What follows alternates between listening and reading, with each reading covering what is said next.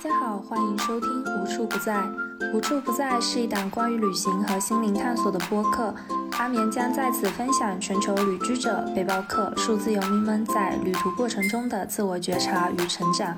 每期播客文稿内容，大家可以在公众号“阿眠 M I A N D” 找到。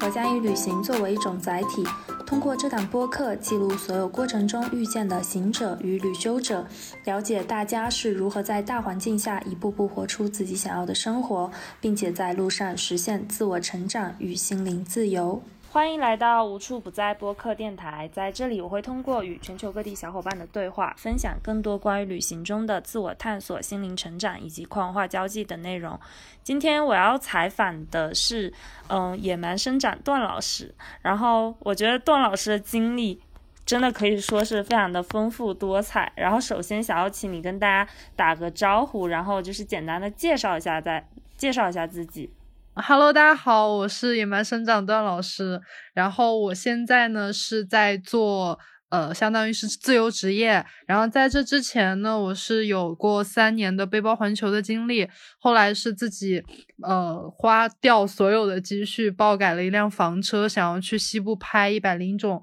生活方式的纪录片。然后，呃，在之后呢，就是进入了现在这个阶段，目前是在成都这边做一些关于露营、还有活动策划和拍摄的工作。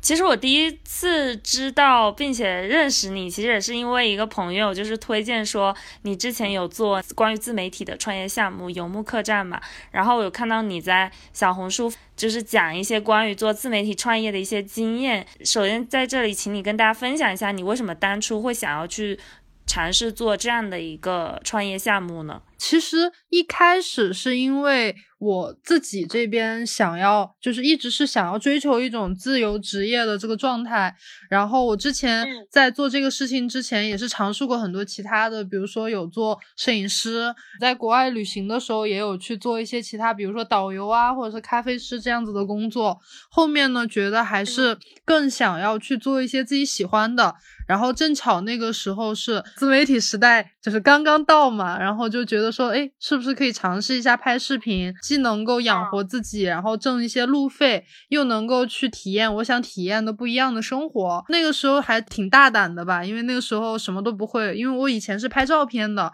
没有做过视频，也不会剪辑，不会拍摄，不会后期，所以当时就是还是想尝试一下，就开始学这些怎么拍视频呀，怎么剪视频这些东西，然后慢慢的也。就是越做越久，你会发现它是对自己生活的一种记录方式。从一开始的，有的时候我会觉得，哎，我拍这个东西是给别人看，或者是给观众看到，慢慢的，我拍这个东西最后是给自己看的这么一个状态吧。对我其实一开始的时候就特别喜欢你在小红书上发的一些。就是你在旅行过程中拍的一些视频，就经常会让我特别有触动的那种感觉。那你之前一直是就是以拍摄为主，那它是你大学本科的专业吗？不是，这个故事讲起来可能会有点长，就是完全是八竿子打不着的建筑设计。然后一开始我去背包环球。就只有一个目的，就是我想去看一下全世界各地的建筑是什么样子的。当时我有一个特别特别喜欢的建筑师，叫安藤，日本的建筑师。他就是在年轻的时候去了三十多个国家，一个人去全世界流浪，然后后来回国之后就成了一名建筑师。我当时就觉得，哎，这种生活，呃，也是我想要的，我就想去试一试。结果慢慢的就是。从看建筑变成了对这种生活方式，或者就疯狂的喜欢上了这种风生活方式，然后现在的话出去可能就没有人会相信，哎，你是学建筑的吗？原来是这样的原因，就是我一开始就觉得你会不会也是那种，就是一直就或者说什么很早之前就一直特别想要去环游世界，看什么不同的风景啊，这种 原来竟然是为了看建筑吗？当时就会觉得说，我啊，我好想成为一个建筑师啊！我觉得学学建筑有的时候也是你要看很多东西，在电视上或者你在图片上看到的那个东西，它跟你在现实世界里看到的是完全不一样的。我第一站去澳洲嘛，就是因为我特别喜欢悉尼歌剧院，然后当我。第一次对站在悉尼歌剧院前面的那一刻，你会觉得书本上写的一切的华丽的词藻用在他身上就是都不为过。但是在你没有看到他之前，你是脑子里想象不出来的，你不知道哎，为什么这个东西能变成什么世界，好像是世界八大奇迹还是什么的，就你想不通。但是当你站在他面前看到他的那一刻，所有的答案都有了哇！所以其实你你那个时候就是开始想要去做一个房车的改造，那那个时候你本身就是学建筑，会不会在这个改造过程中就是就起到很大的帮助啊？呃，有，确实是有的。我是在背包环球大概三年之后，然后当时是想要弄一辆房车嘛，基本上它的。他的实操比我会更强一些，然后包括他做设计方面都很厉害。刚巧就是，呃，我自己学建筑的话，我我们当时那些图纸呀什么的，是完全可以我们自己在建模的时候都做出来。所以基本上那个房车，我们请了工人师傅帮我们做一些相当于调整，或者是说看这个方案可不可行。大部分的设计都是我们自己做的。哇，好厉害！那你当时是跟另外两个人一起合伙做这个事情是吗？那他们他们也是会稍微懂一点，就是改造方面的知识吗？还是说他们是也是就是现学的这样？呃，有有一个是懂，因为我们当时三个人嘛，然后除开那个男生之外，我是学建筑的，然后另外一个女生她之前是在清华美院学美术的，包括她在毕业之后也从事了。差不多两年多的一些旧房改造的这么一个就实地操作的项目，对，然后呃，基本上他的他的实操比我会更强一些，然后包括他做设计方面都很厉害。那你们当时就改造这个房车是大概花了多长的时间呀？如果说从完全的算，就是从开始找车。到买车，再到开始改装，到改装完，差不多有半年多的时间。但如果仅仅说是改装，就是呃开始动工的话，也就一个月吧。哇，那还挺短的。我心里想的是，这就这种感觉像是一个非常需要大力度操作的那种过程。就我们当时一开始其实也是想着说，要不要自己改造一辆，然后就觉得，呃。看去找那个车合适的车型，然后你后期还要自己去做这个这个改造，好像要花很长的一段时间，然后就感觉投入非投入成本会非常的高。我们这个还好，因为它后就是大部分现在市面上的车后后面都是不规则的嘛，因为它会有一些弧线啊之类的。因为我们那个是厢式房车，所以它后面就是完完整整的一个两米四乘。呃，两米四乘四米四米二的一个完整的空的，就是呃长方体，所以它就比较好做一些。它大小跟那种 C 一型的房车是是是会更大一些吗？还是就差不多大小？比那些要大得多。它是 A 照才能开的。哦，哇哦，所以你们请了一个司机来开车吗？还是说你们三个人自己开？基本都是朋友，朋友来开。哦，你哎，你们是一起旅行了多长时间呀？你说在房车上面吗？对，差不多只有前半年，在后半年的时候他们都走了，就是只有我一个人在车上面啊。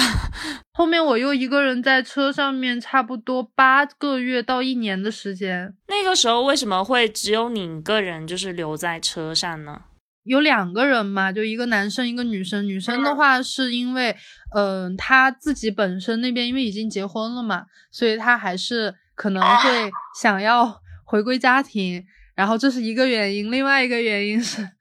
是她跟那个男生实在 是闹得很不愉快，对，所以她就嗯决定还是说不做了，所以他就回去了。然后另外一个男生，我觉得他不是一个。真正喜欢房车生活的人，怎么讲？当你特别想做成一件事情的时候，有的时候你会被蒙蔽住，就是因为我觉得，哎，被房车环球这件事情对我来说很重要，所以我会不尽，就是不不尽一切余力，我希望促成这件事情，就我希望这件事情能一直。呃，继续走下去，但是其实有的时候事情不是这样的，就因为你们想要的东西从根本不一样的时候，是很难走下去。那这个项目就是你们本来一开始设想的，大家一起去做这样的一个事情？就是一开始大家有想过说之后要去变现之类的吗？一直都有想，因为其实呃也也接接触社会很久了，就可能还是会意识到，其实金钱很重要。如果没有钱的话，很多事情你是没有办法就是继续下去的。所以当时做自媒体，包括我们做自媒体，也是说它是我们实现变现的一种方式。但是我觉得我们之间的矛盾点存在于，到底这个赚到的钱多少才够？所以你们在整趟的那个房车旅行的过程中是有收益的吗？几乎很少，其实都是都是靠一开始我们自己投的钱，包括后面嗯有做一些项目，然后中间有一些来的，但是很很少很少。那你们本来一开始就是有设想过，就是后期想要通过这件事情来变现的方式是什么呢？这个就是也是说另外一个做自媒体，我觉得特别重要的一点，就是你一开始你就要想好你的变现方式。但是我们当时就是不懂嘛，一头扎进来，就是根本就没有这个概念。就我们觉得，哎，好像只要有了粉丝，就自然的可以赚钱。但其实，呃，获取粉丝跟变现完全是两码事。就他们是不能划等号的，所以你们本来就是这个项目，其实只是单纯的去做自媒体，然后再去变现这样子。对，基本上要不是说你是一个特别特别大流量，像是呃几百万以上的，嗯，要么就是你是本身有一份类似于固定的收益，然后在这个同时来做这种这两种比较多。因为我看过很多就是辞职去做啊，然后后面又回去找工作的案例了。哦，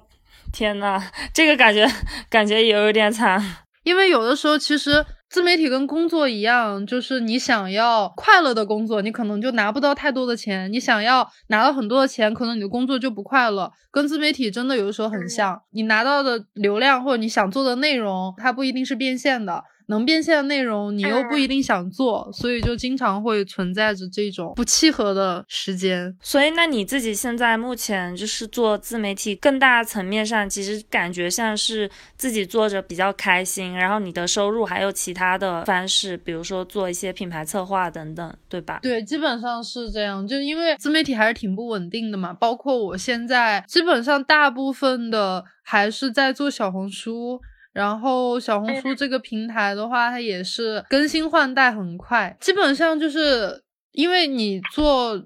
流量变现，其实就是品牌嘛，品牌找你要不是呃发图文或者发视频或者是植入都会有，但是基本上的话，呃品牌很难会去一直找同一个博主，这样听下来就感觉可能轮一圈完了了。因为现在我们之前做的更偏旅行嘛，但是现在旅行博主太难做了，基本上你出去拍摄一次的花费跟你拿到的钱差不多，就相当于是公费去旅了个游的感觉。天呐，我感觉你就是说出了那个什么旅行博主的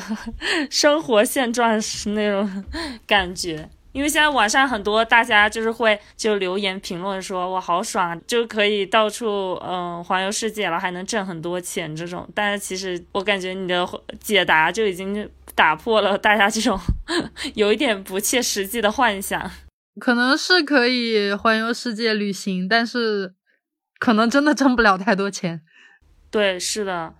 但是其实我在看你做这个。嗯，游牧客栈之前，就这个项目之前，其实你已经有在稳定出品自己的一些背包环球旅行了。那你那个时候主要的环球旅行收入来源是什么呢？呃，在我做游牧客栈之前，其实我没有做过自媒体，那个时候基本上就是自己拍照片这些分享，然后那个时候就不存在说自媒体收入这一个。但是那个时候，因为我拿了那个澳洲的打工度假签证嘛，所以我在那边是可以合法工作的，然后就有做一些呃，像是导游啊，然后咖啡店啊、酒店呀、呃酒吧去打工，然后后面慢慢的就是做拍摄，就会做一些约拍。然后会有一些拍摄的费用，基本上就是这两个。然后包括后面有签约携程摄影师，然后给他们返图的话，也会有一定的费用。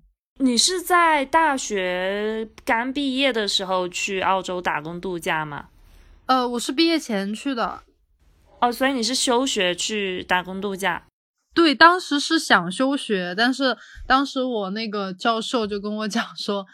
他要是年轻二十岁，他也想去做一样的事情。我要是不休学的话，我就必须去实习，因为毕业需要实习证明。然后他就给我开了一个实习证明。哇，这也太好了吧！那你打工度假是回国之后，然后继续去读大学吗？我也有去澳洲打工度假，当时那个时候有点心里想，哎，我当时是不是应该集个二千、三千什么的，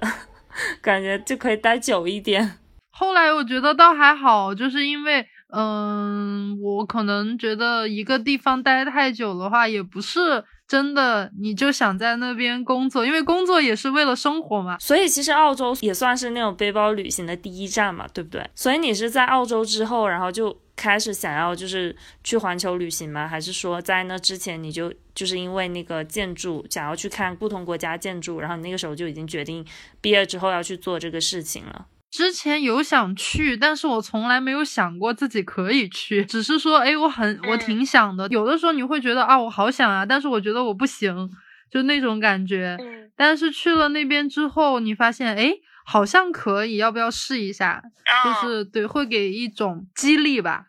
所以你其实，在之后环球旅行大概多长的时间呢？三年多吧，从一六年到一九年底。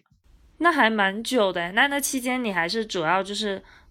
拍照来作为你的旅费吗？我其实花的很少，我在澳洲挣的钱，我感觉都已经够我玩一两年了。然后包括路上会有一些挣的一些钱，最夸张的一次两次吧，一次是在那个伊朗那边，一个月花了六百块钱，就是你会感觉你的钱真的花不出去。然后还有一次是在欧洲那边，那个不是说。钱花不出去，那个是真的省着花，省着花，一个三十多天，快四十天，花了八千块，是在北欧吗？好贵。南欧就是从我是从呃以色列到的意大利，然后从意大利往北走，往东走，最后从捷克走的。那你那个时候有的时候会觉得因为钱的问题而感到焦虑吗？包括之前 就感觉你做完了那个。创业的项目，然后你那个时候也有提到说你负债了十几万，然后我其实那个时候还挺好奇，因为我那时候在看你的视频嘛，然后我那个时候也自己刚开始做那个创业项目，所以我那个时候超级好奇你的心理状态。我们因为我们才二十几岁，然后就觉得如果是我的话，我应该会超级焦虑吧。前一次还好，我是最开始的时候。会特别特别焦虑，因为我我有一次就在国外，我可能全身上下就剩下五十块钱了，然后就真的是没有钱吃饭的那一种。那个时候就会觉得我为什么要来干这件事情？而且特别是当你看到，因为我我们学建筑的，其实怎么讲，工资都很高，就是同学啊什么的，对，一毕业一个月就一两万的拿。然后那个时候刚好我同学都是要么是考在读研究生，要么就在工作。你就会觉得，哎，我为什么要来做这件事情？就是这么自虐，就是会怀疑自己，就是为什么要自虐？然后为什么要就好好的生活不过，要来干这种事情？当时就挺崩溃的，对。然后后面的话，就有一种你经历了这些事情之后，你会发现，哎，我五十块钱都可以活下来，那我怕什么？就会有有这一种勇气在。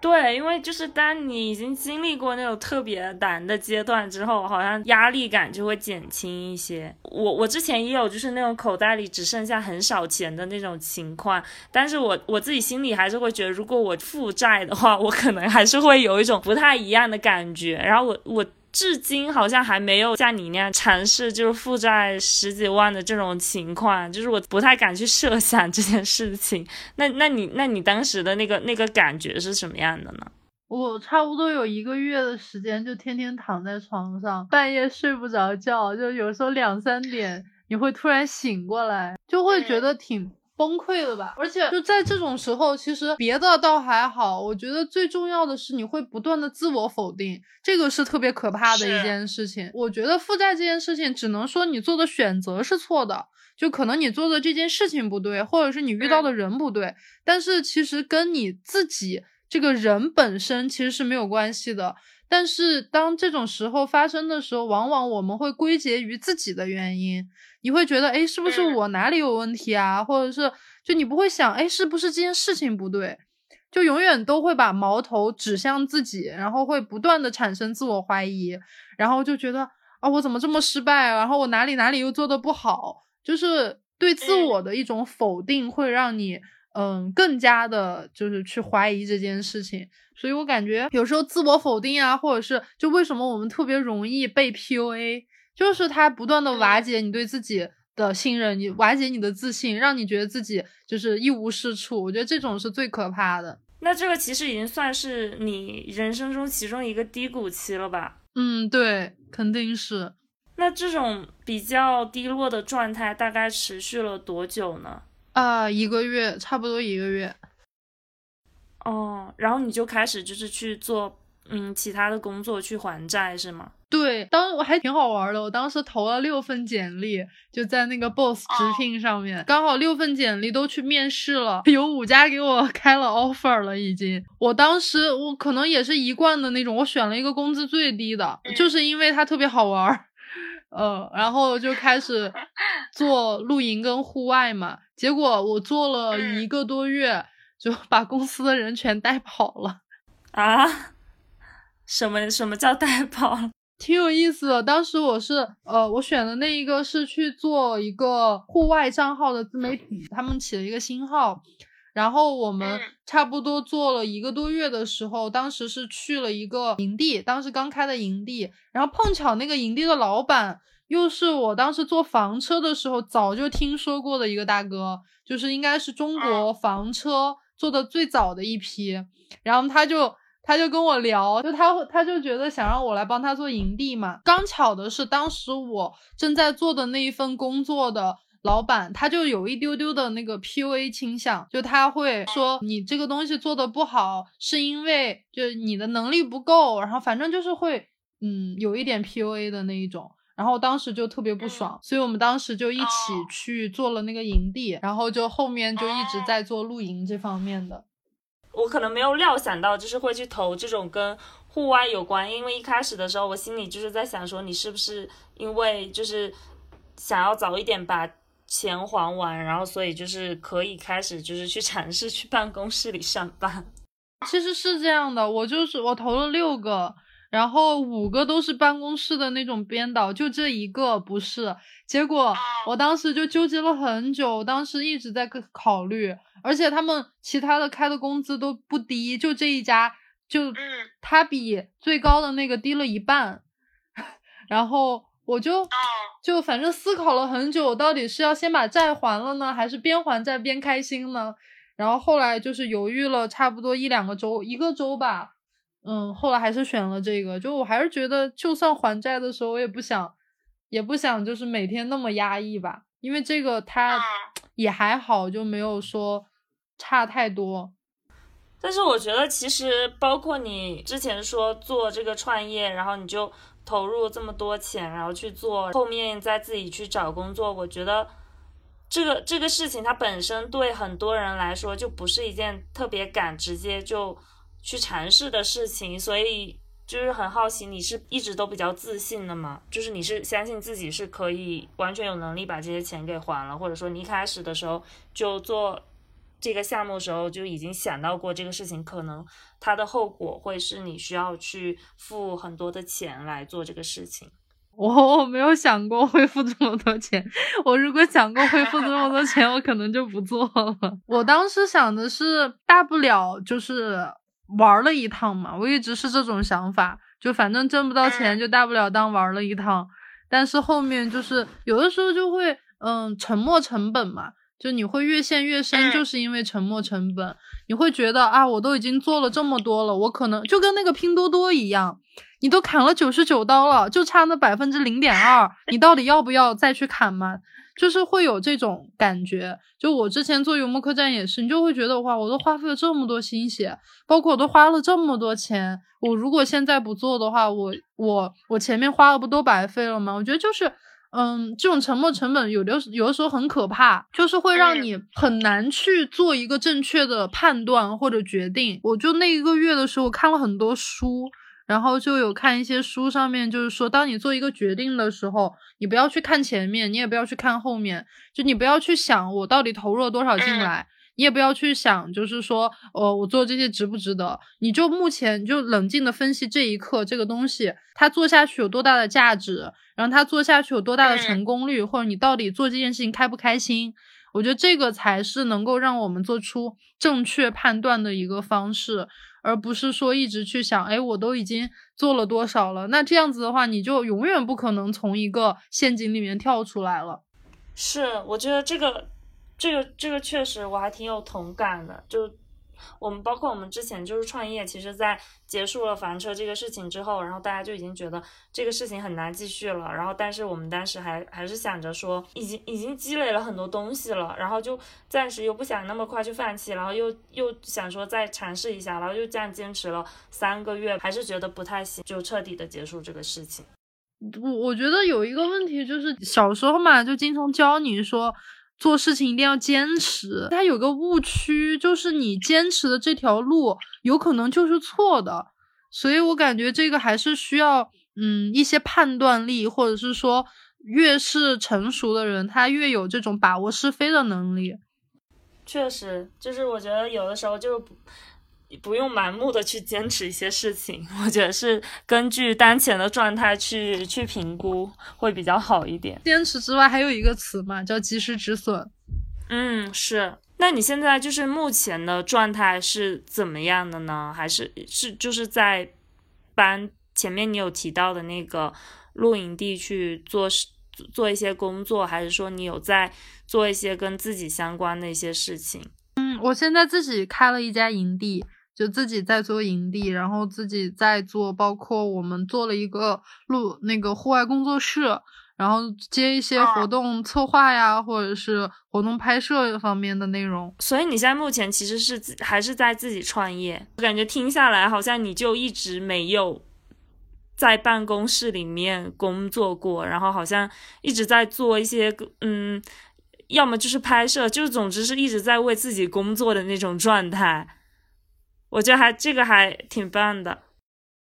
我主主要是会觉得，呃，就是我我后来不是有工作过那一个月，虽然说是在做户外的工作，但是呃，经常也是会需要坐办公室的。我觉得最大的问题，或者说我最不能接受的一点，就是，呃，当老板花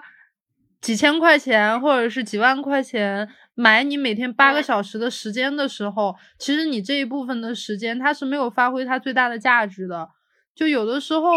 明明就是没有事情做，但是你在办公室里面，你就是会想要去创造一些没有价值的事情来做。我觉得那种时候是，就是是最没有意义的人生。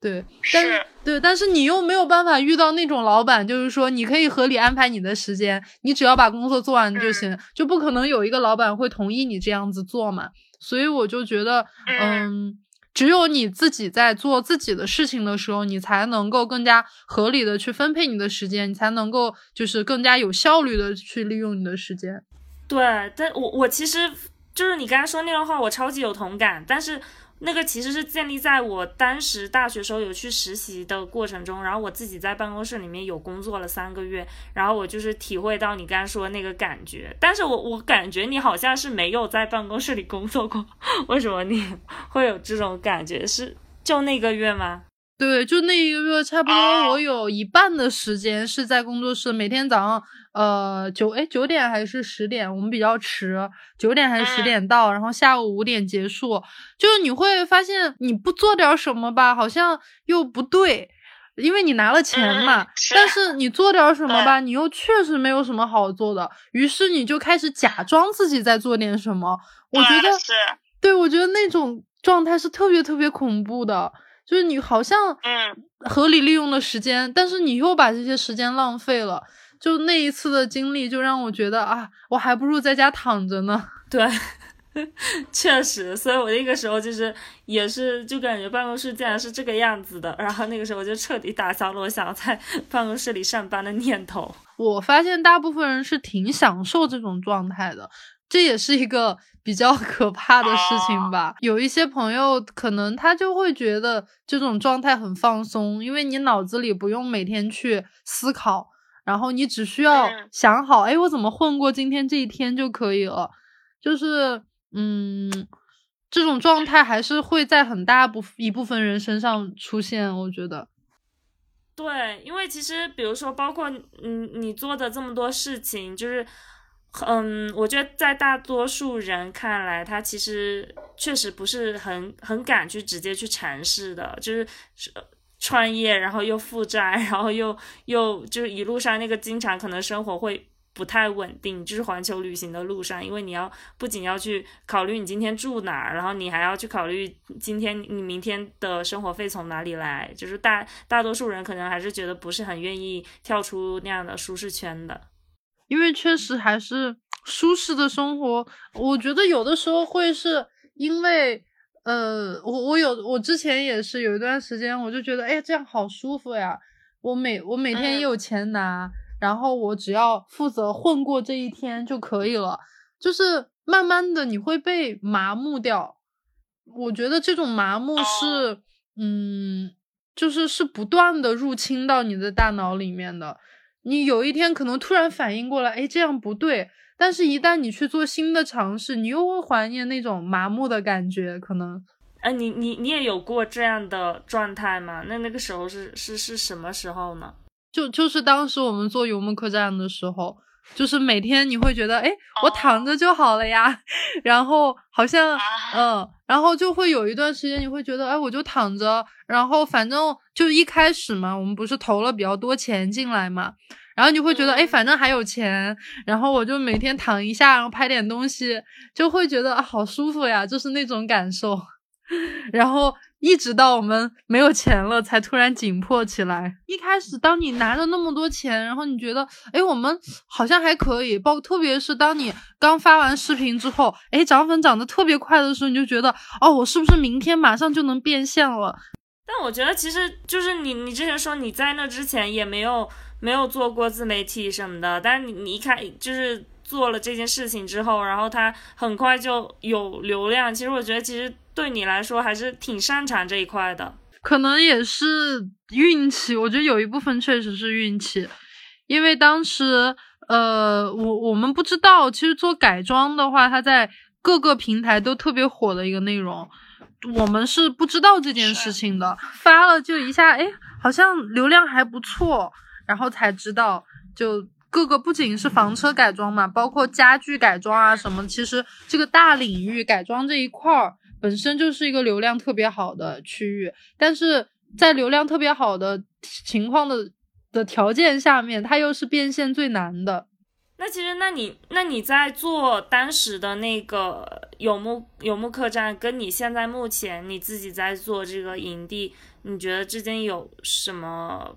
区别吗？就是你现在做的话，会觉得更踏实吗？因为你现在是不是一个人在创业呀？呃，没有，现在也是有合伙人。但是你们就是观念会改变，就你会觉得我做营地的话就不抱着什么情怀，我就是纯粹的这个东西，它能够给我带来利益，然后我能够在这里面就赚到我要的赚到的东西，我觉得就。OK，然后再包括其他，比如说我要去做一些活动，然后我在里面植入掉一些东西的时候，它其实不是能够让你这个盈利利益最大化的。但是这种情况下，你愿意去做它，这部分就是情怀了。所以就现在会把到底赚钱跟情怀这两件事情分得比较清楚。我觉得这个也是一件好事。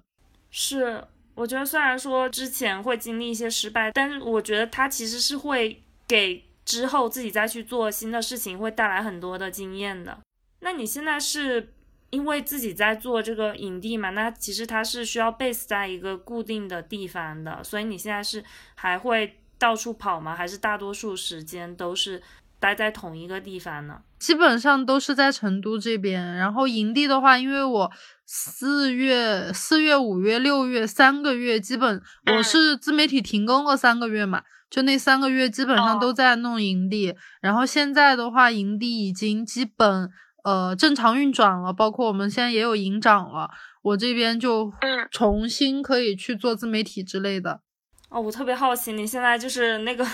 之前的负债，你已经还的怎么样了呀？呃，去年的时候就还的差不多了。那你真的好厉害啊！没有，因为因为有一部分是欠我妈的。哦，笑死！是欠我妈的，然后就慢慢的还嘛。然后我先把我朋友就我欠的钱，基本上都是欠的朋友啊、亲戚啊，还有我妈的。然后我先把其他人的都还完了，然后欠我妈的就就没有那么大压力，就随便了。那这样就是你有跟亲戚，也有跟你妈妈借钱嘛？那这个过程中，他们是处在比较比较支持你的状态嘛？就包括你之前尝试去做这么多事情。这个其实当时我们不是借钱，我们当时是以入股，就怎么讲，就是相当于是入股嘛。但是入股的话，等于你最后是退不了本金的。但是因为借的全是朋友亲戚的钱，所以最后我们即使不做了，就是当初要的，就是拿的那些钱，我还是都还了嘛。所以那个时候，呃，我我基本上所有的朋友特就有几个朋友特别特别支持，而且那几个朋友就是在我环球的时候穷的全身只剩下五十块，然后天天来接济我的那几个朋友。就是哇，他们可能也是带着一些情怀吧，对他会觉得说，又有点像，我感觉哈，有点像养成，就是看着我一开始啊好穷啊，然后好像做一件事情，诶，苗头还不错，投一点试试，而且其实我觉得他们也是相信这件事情真的能成的，包括我自己，嗯，对，然后后面虽然就没有成，但是。呃，我相信可能下一次我再要去做一点什么的时候，他们还是会挺支持的。那你现在就是还是在成都附近创业嘛？那现在相对来说就是回归到一种比较稳定的生活，你会不会觉得就是跟在路上的生活相比，就在你之前环球旅行的那个生活相比，有一点枯燥呢？我还挺喜欢的，因为嗯。怎么讲？我这这两天因为聊的人比较多，就是我我我我就慢慢的有梳理出来我自己的一条路线吧，就是我自己的一个算是嗯状态或者是整个路径的一个改变，就从一开始的呃我想要出去背包环球，我觉得更多的是属于我想去看世界。就我想要去看一下外面的世界到底是什么样子的，我想去看一下，哎，非洲人是怎么过的，欧洲人怎么过的，中东人是怎么过的，就是可能就相当于是看世界的一个过程，或者是见天地的一个过程。然后后来改房车去，就是想要拍纪录片，我觉得它更属于一种，呃，对，就从对呃风景的好奇变成了对人的好奇，就我想知道他们过着什么样的生活。就是不同的职业、不同的人、不同的年龄，他们的就是他们的生活状态是什么样子的，所以后面慢慢的就从见天地变成见众生，就是可能没有见众生这个词这么大，但是我觉得就是看一种众生百态，然后一直到现在，我觉得更多的是嗯，从外到内。就是从看外面，呃，变成了看我自己，就是我自己想要什么样的生活，我更享受哪种哪种状态，就是会有一种就见天地、见众生，最后见自己的这么一个循环的过程。然后包括现在我经常去，呃，我基本上在小红书上已经变成一个户外博主了，就从旅行博主变成户外了，就是因为经常会去山里面徒步呀，或者是露营啊，或者是去呃做一些其他的户外运动。我觉得就是在这种过程中，你会与自己相处吧。就是把周围那些嘈杂的声音呀，还有你之之前认识的形形色色人抛掉之后，就更加能够去了解自己的内心更想要什么东西。我觉得可能就是我归纳下来，就大概是这么一个转变的过程了。我其实觉得，就从一开始就是了解到你们在做那个事情，然后就是到后来就是看你发的很多东西嘛，然后就一直觉得我们俩很多。人生轨迹特别的相似，就是我之前也是，嗯，一直在旅行，然后我回国之后没有上班，然后莫名其妙就开始创业。创业那个过程中，当时又了解到你们在做那个事情，然后重点是我一开始知道这个事情，我觉得很妙。那天我们正好在开会，然后我们就讨论说，我们想要做。嗯，关于一千种生活方式这样的这样的一个主题，然后就把在路上的见到的人的故事都给记录下来。然后那个时候就意外发现你们当时就有做了这样的事情。然后我们当时我们三个人都非常的震颤，你知道吗？我啊天呐，为什么会一模一样？然后我们想说，那那还做不做呀？人家都已经做过了那种。后来我们没有再做这样的事情之后，然后我就一直在开始。向内去探索，包括我在对于自自己当时对自由的理解，就我因为一开始的时候我就一直觉得我应该是特别想要就是自己特别自由，就是我想要去任何一个地方，然后我也不是很在意金钱啊，然后我只是想要去看各种各样的风景跟人，然后后来自己开始经历了一些事情之后，现在反而就是。会想要更多的去向内去看，就觉得自己想要达到一种就是在任何环境下都可以觉得很自洽跟舒服的状态。其实我对于自己眼中的自由也发生了很大的变化吧。我觉得就是不断的这种变化才是我们的一个成长轨迹。是的。就以前就觉得啊，想去哪里就去哪里，好像就是看似你你是每天生活都在都非常的丰富，跟一直在不停的变化，但其实它又是就是又有一点一成不变，因为你想要想要去看什么风景就可以去看什么风景，反而它其实生活里面会多很多不一样的波动吧。就是我那个时候其实刚回国的时候，因为经历了一些。反正也是一些人生低谷，然后那个时候就开始突然就就意识到，哎，其实我之前以为的那种特别自由的状态，是我自己被限制住了。每个人生命它就一直在不停的波动的，有的时候它就是会给你重重一击。那你会不会就是在旅行的整个过程中去思考自己？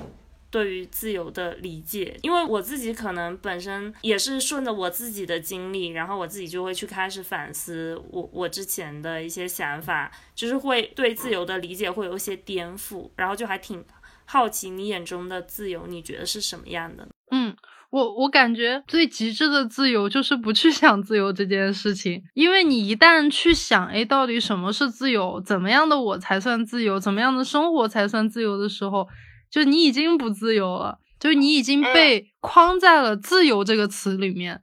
所以我就后来会发现，你越是不去想这些东西的时候，你就顺着你想做的事情去做，就反而是最自由的状态。嗯，有的时候我们就一直会想，哎，我明天会怎么样，或者我今天做的事情对未来会有什么影响，反而这。样子你可能更会陷入到那个循环当中。那我觉得就是因为对我来说，我的一个转折点，其实也是当时正好自己遇到了一些事情，然后正巧就没有办法继续去环球旅行。那回到你自己最初去背包环球，然后我其实觉得很多嗯时候跟我很像，因为那个时候。我有看到你说你是选择不去留学，然后而是去选择旅行。然后我那个时候也是正好放弃了保研的名额，然后我去澳洲打工度假。所以，我我特别理解为什么你会去做这件事情。但是还是挺想问一下你，就是你你旅行了这么多个地方之后，是什么原因，就是让你回来，就是终止了当时的那个脚步呢？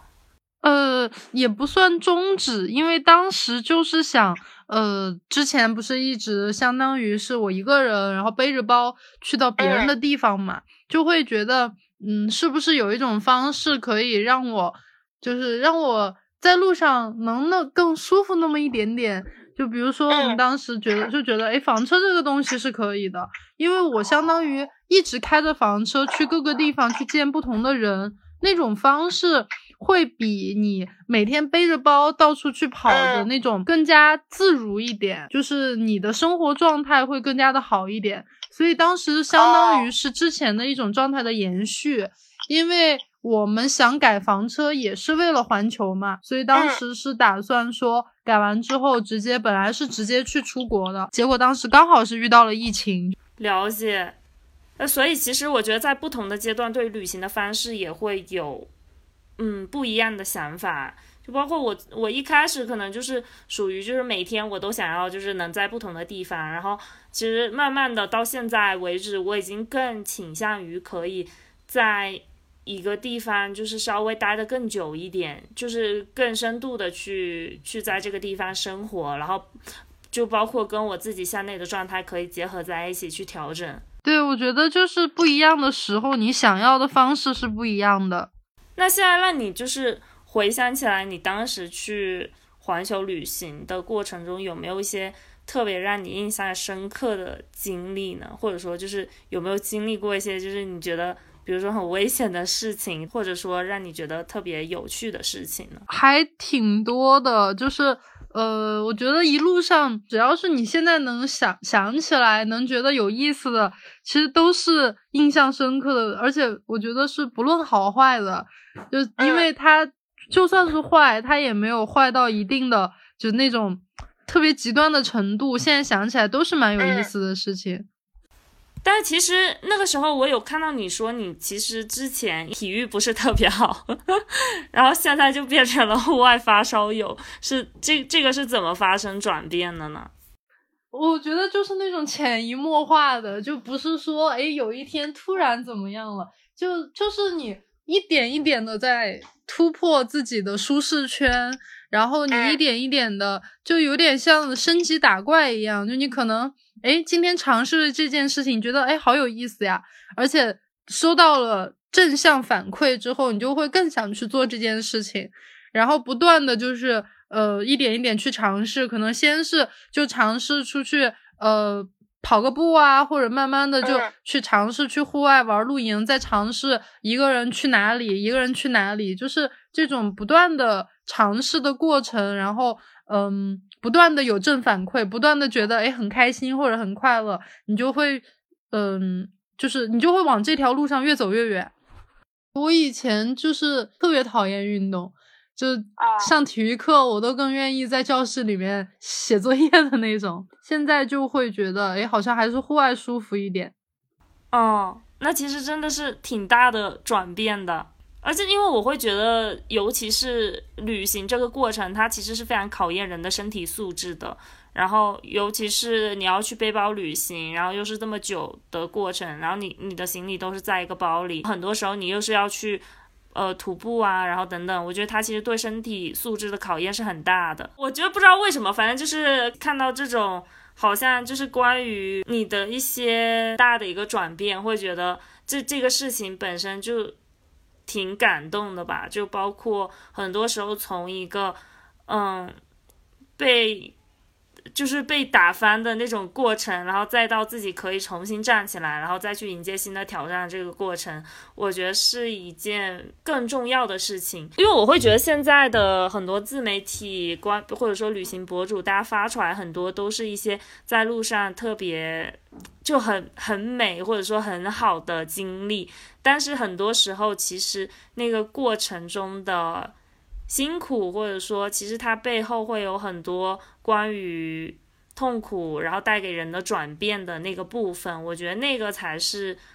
更重要的东西吧，因为我觉得每个人都不是说可以一直在同一个轨迹上一直不停的走，包括就是背包环球，也不可能说你一辈子都背着包，然后就一直在旅行。它可能会换成各种各样不同的方式，根据自己的一些经历。